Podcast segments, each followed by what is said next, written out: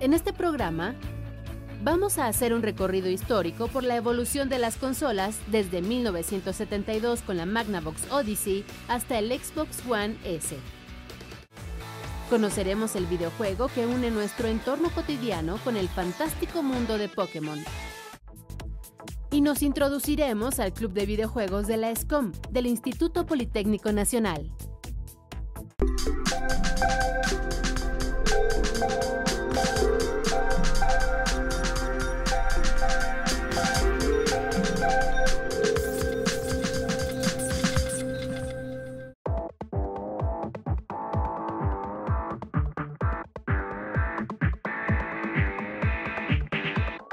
Bienvenidos a Factor Ciencia, yo soy Alejandro García Moreno y en esta ocasión me encuentro en la Escuela Superior de Cómputo del Instituto Politécnico Nacional. Estamos aquí para visitar el Club de Desarrollo de Videojuegos de esta casa de estudios y bueno, conocer paso a paso lo que implica crear un juego de video. Este es el primero de dos programas donde vamos a conocer sobre esta tecnología. Quédate con nosotros, comenzamos.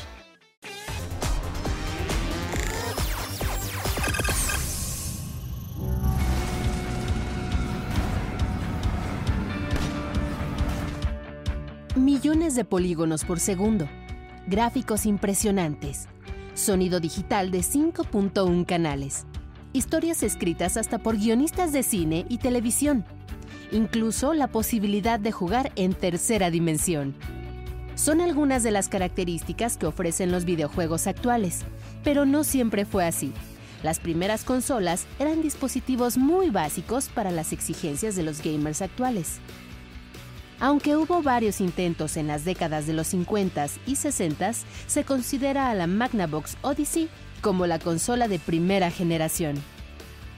Lanzada al mercado en 1972, contaba con una memoria de 256 kilobits. En 1975 llegó Telegames Pong del fabricante Atari, que permitía jugar el popular Pong, videojuego que puso de moda las llamadas maquinitas o arcadias. La segunda generación de consolas apareció en los 80 con el Atari 2600 y el Intellivision. Ambas detonaron lo que se conoce como la era dorada de los videojuegos. A pesar de contar con memorias de 128 kilobits y un despliegue gráfico de apenas 160 píxeles, se convirtieron en leyendas. ¿Quién no recuerda Pac-Man, Space Invaders, Frogger, Burger Time y Moon Patrol? Con la tercera generación llegaron el Nintendo Entertainment System, o NES, y el Sega Master System, también conocidas como la generación de los 8 bits, debido a que sus procesadores tenían ese poder de cómputo. Así nació la industria de los desarrolladores. Por primera vez, empresas ajenas a los fabricantes comenzaron a crear videojuegos. Paralelamente floreció la era de las mascotas, con personajes como Mario, Sonic, Link o Alex Kidd. A principios de los años 90 hizo su aparición la cuarta generación de consolas con el Super Nintendo y el Mega Drive de Sega, consolas de 16 bits que comenzaban a mostrar el potencial de los videojuegos como entretenimiento que podría rivalizar con el cine o la televisión. A finales de los 90, las consolas de videojuegos dieron un salto cualitativo y cuantitativo con el Nintendo 64, PlayStation, Sega CD Neo Geo y el 3DO. Todas ellas con procesadores de 32 bits, sonido estéreo digital y con historias más complejas, en parte gracias a la tendencia de abandonar el cartucho como medio de almacenaje para el juego y en lugar de ello usar los recién llegados CD-ROM. Para inicios del nuevo siglo, la sexta generación de consolas hizo su aparición con un poder de procesamiento nunca antes conocido 128 bits. Xbox, PlayStation 2 y GameCube demostraron que los juegos no se limitaban más a esquivar fantasmas por un laberinto, sino que se podían contar historias más complejas. Ejemplo de ellas son títulos como Halo, Silent Hill o Metroid Prime. En 2006 comenzó la llamada guerra de consolas de séptima generación con el lanzamiento de la Xbox 360, seguida de Wii de Nintendo y PlayStation 3 de Sony. gráficos en alta definición, sensores de movimiento, controles inalámbricos, juegos en línea, contenidos descargables, sonido digital e incluso la posibilidad de escanear nuestra cara y usarla como avatar en el personaje principal del juego son algunas de sus características. Los juegos se almacenan en DVD de última generación o en discos Blu-ray y la capacidad de un juego promedio es de 5 GB, muy lejos de aquellos 8 kilobits con los que los primeros gamers se sorprendieron en aquel lejano 1972.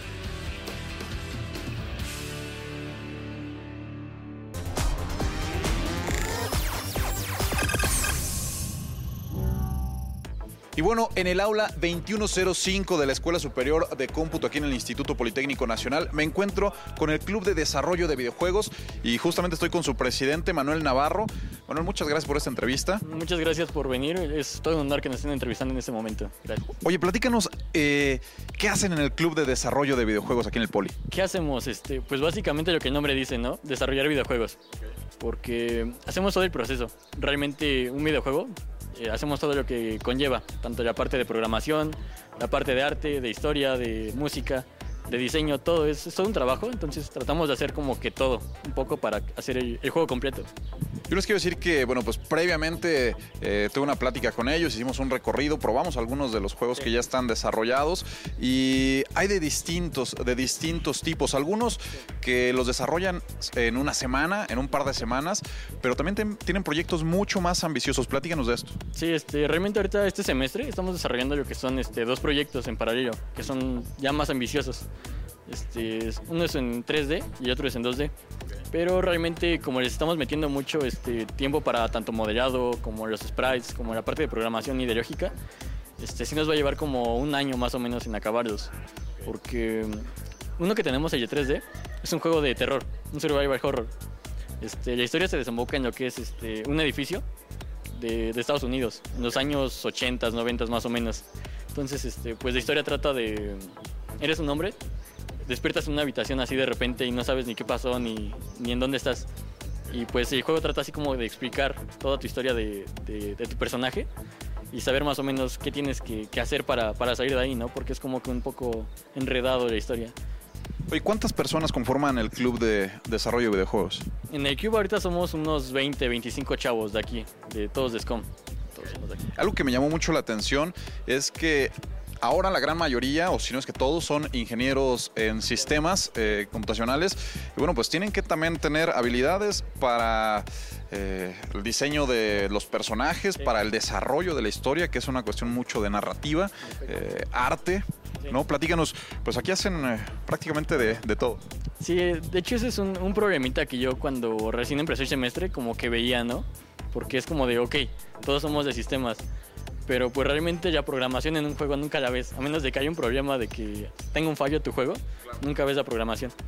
Entonces realmente como que tuvimos como que la suerte de que varios de aquí, varios chicos, tienen así como que el hobby de dibujar o que tienen su propia banda y entonces saben un poco de música, ¿no?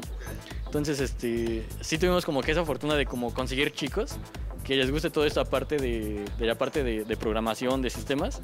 Entonces, como que tuvimos la fortuna de, tenerlos para como complementar el equipo. Perfecto.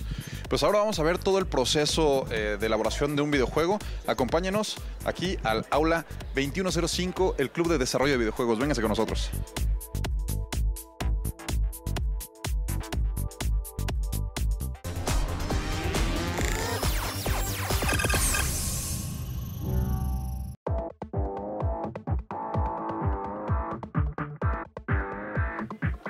En esta era tecnológica, los videojuegos forman parte de una industria multimillonaria que va mucho más allá del simple entretenimiento. Los desarrolladores de videojuegos ahora hacen uso y adopción de tecnología cada vez más avanzada para crear escenarios que nos permiten tener experiencias mucho más realistas.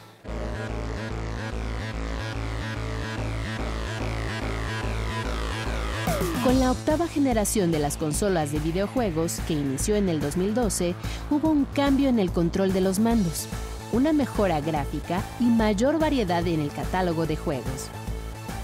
Forman parte de este segmento la consola Wii U de Nintendo, con su atractivo mando, el Gamepad, que hace posible disfrutar de los videojuegos en una segunda pantalla táctil y brinda la posibilidad del juego asimétrico, así como gráficos de alta definición. En la octava generación también está la consola de Microsoft Xbox One, que permitió la transmisión de los juegos a cualquier computadora con Windows 10 el cambiar fácilmente entre programas de televisión y juegos, así como controlar la televisión y la consola con comandos de voz a través de la tecnología de Kinect. Mientras que la Xbox One S es 40% más pequeña que la anterior, su fuente de poder está instalada de manera interna.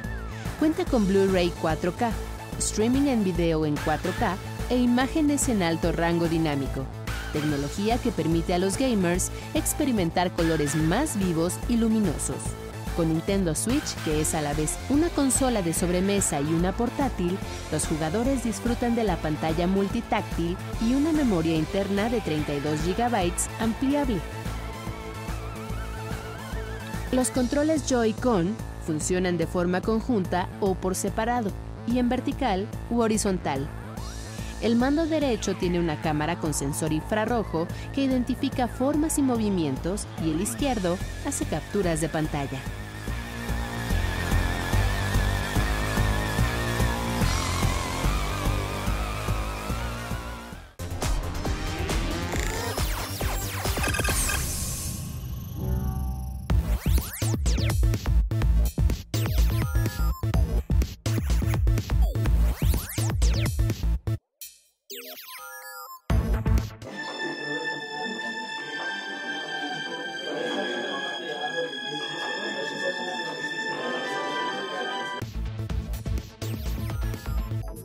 Y bueno, para crear un videojuego lo primero que tenemos que tener en cuenta es el orden y lo que queremos hacer con él. Para ello estoy con Axel Fragoso, él es jefe de diseño de pues aquí del Club de Desarrollo de Videojuegos del IPN. Eh, platícanos, Axel, eh, pues ¿Qué es lo principal? Ese es el primer paso dentro de, del desarrollo. Claro, bueno, entonces nosotros este, lo que hacemos en diseño es este, agarrar, por ejemplo, una narrativa o una mecánica, dependiendo de cómo se va a tratar el juego. Y entonces de ahí vamos a tratar, este, valga la redundancia, que sea jugable, porque muchas veces este, la narrativa sirve para un libro o cosas así, y entonces este, no le das una importancia al jugador. Para eso sirve diseño, para que de una historia tú lo vayas acomodando de cierta manera para que el jugador siga entretenido desde el inicio al fin de la historia. Yo tengo, por ejemplo, eh, la idea de un videojuego, por ejemplo, que nos decía Manuel, de terror.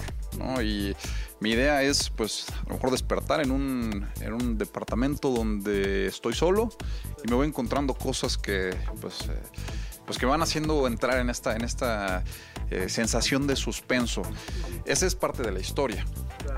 ¿Ustedes qué se encargan en, esta parte, pues, a lo mejor de pasar de un nivel a otro, de, las herramientas que va a tener? ¿Qué es lo que la función que realiza? Bueno, este, nosotros realizamos principalmente que tenga miedo el usuario en esto de survival horror y pues muchas veces este, nosotros nos orientamos a nuestros propios miedos porque pues obviamente son los más reales que vamos a tener y tratamos de implementarlos esos a que sean jugables.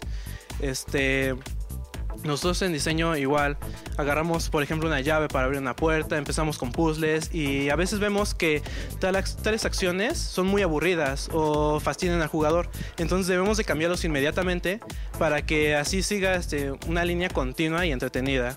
Pues ahora vamos a ver cómo se crean estas justamente maravillas aquí en el Instituto Politécnico Nacional. Vamos a pasar de aquí a la parte de la creación de la historia, la narrativa. Quédense con nosotros. Y bueno, ahora estoy con Eric Toledano porque nos va a platicar sobre otro proyecto que se desarrolla también aquí en el Club de Desarrollo de Videojuegos de SCOM.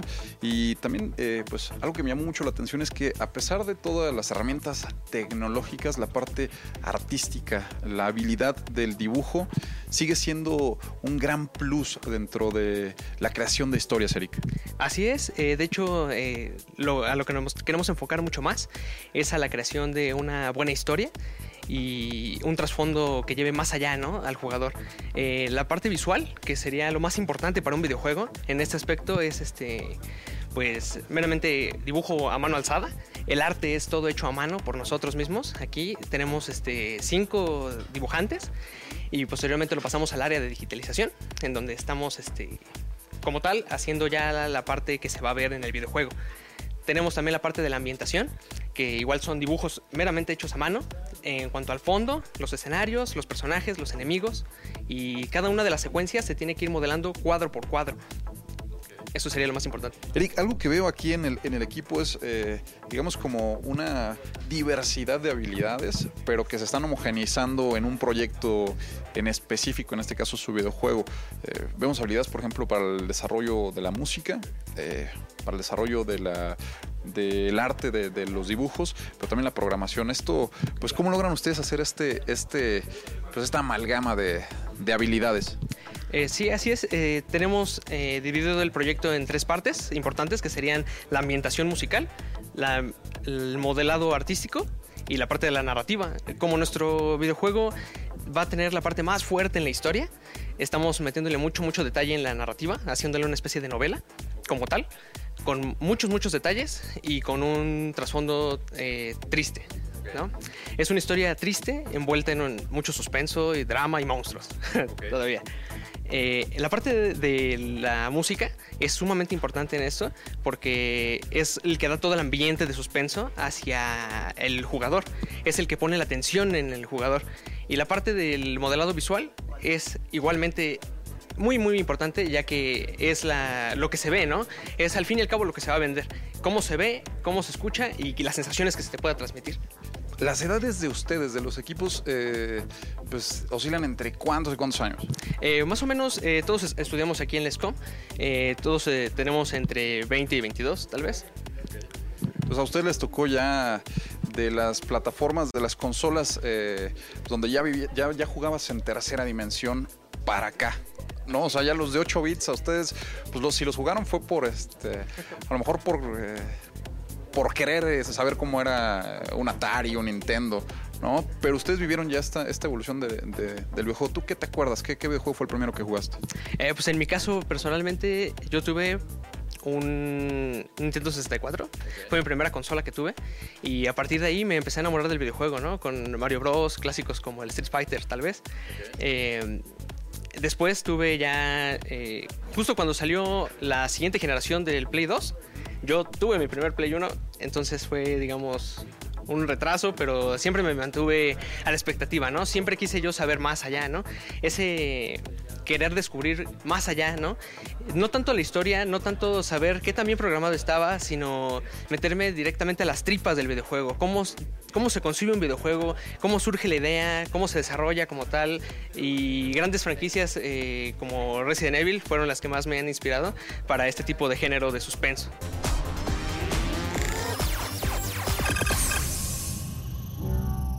Sin duda, uno de los videojuegos de mayor éxito durante 2016 fue Pokémon Go. Sus aciertos, haber aprovechado los sistemas de geolocalización de los teléfonos celulares y combinarlo con la realidad aumentada. Este videojuego hizo que millones y millones de usuarios salieran de sus casas y caminaran kilómetros por las calles en busca de los Pokémones. En 2005, millones de personas observaban por primera vez su casa desde el espacio.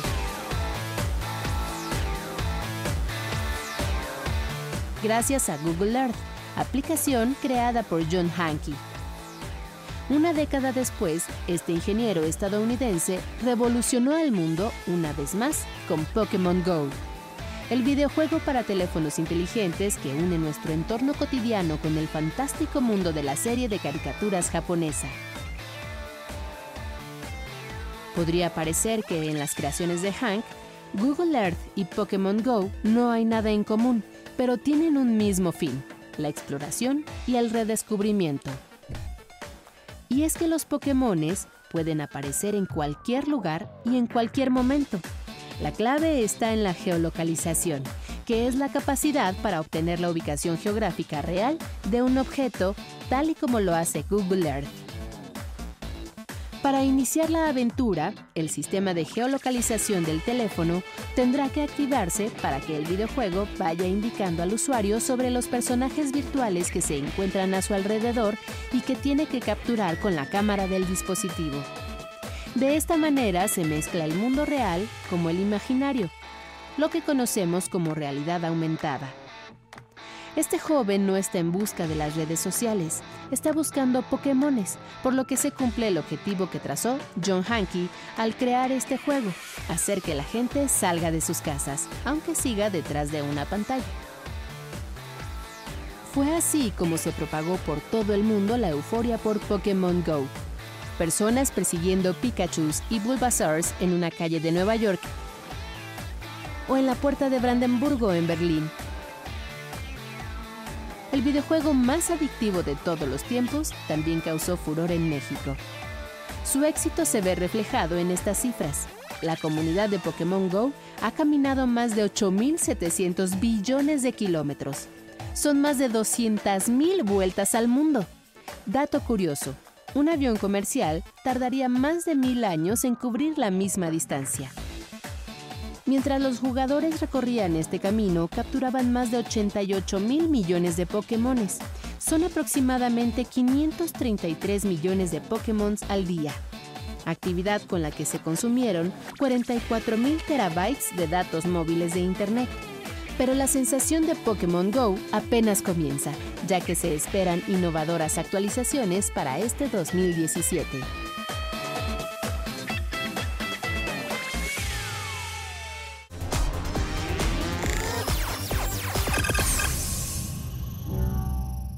Bueno, otra de las partes esenciales cuando estamos creando un videojuego es nuestra historia, es decir, de qué se va a tratar. Y para ello estoy con Jesús Lozano, eh, pues nos va a platicar justamente en este proyecto que están desarrollando aquí en SCOM, videojuego de terror. ¿Cómo le, cómo le surge a ustedes la, la, idea y cómo es este proceso? El videojuego surge de una, de una junta, de una lluvia de ideas más que nada. Todos los integrantes, bueno, del proyecto decidieron, ¿qué vamos a hacer? Eh, principalmente qué género nos vamos a enfocar. Digo, más que nada esto acoplándose a nuestras habilidades y experiencia. Más que nada porque decidimos hacer un, un videojuego del género terror porque pues nos pensamos, no podemos trabajar tanto un ambiente, una, un gameplay tan, tan bueno, tan complejo por eso hay que hacer uno donde sea simple. Pensamos, no podríamos hacer uno de peleas porque ahí tendríamos que analizar muchas cosas.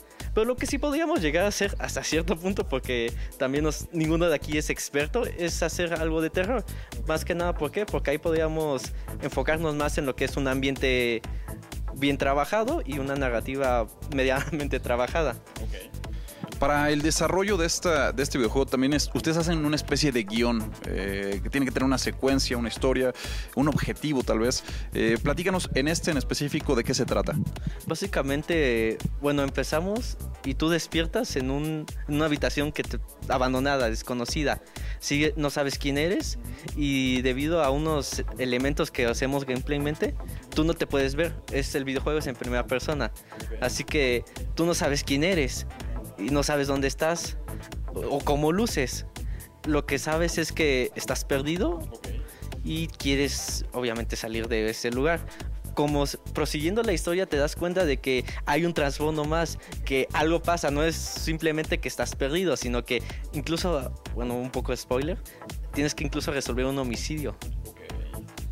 Y de ahí te vas dando cuenta de que todo todo está relacionado con algo, todo está relacionado incluso contigo mismo, porque tú al principio vas hallando pequeñas pistas que no, no sabes qué relación tiene, no unes los puntos. Ya está, incluso hasta después, hasta ya terminar el juego, te das cuenta de que de alguna manera tú tuviste que ver con todo eso, desde tu llegada hasta incluso el homicidio. Tuviste algo que ver.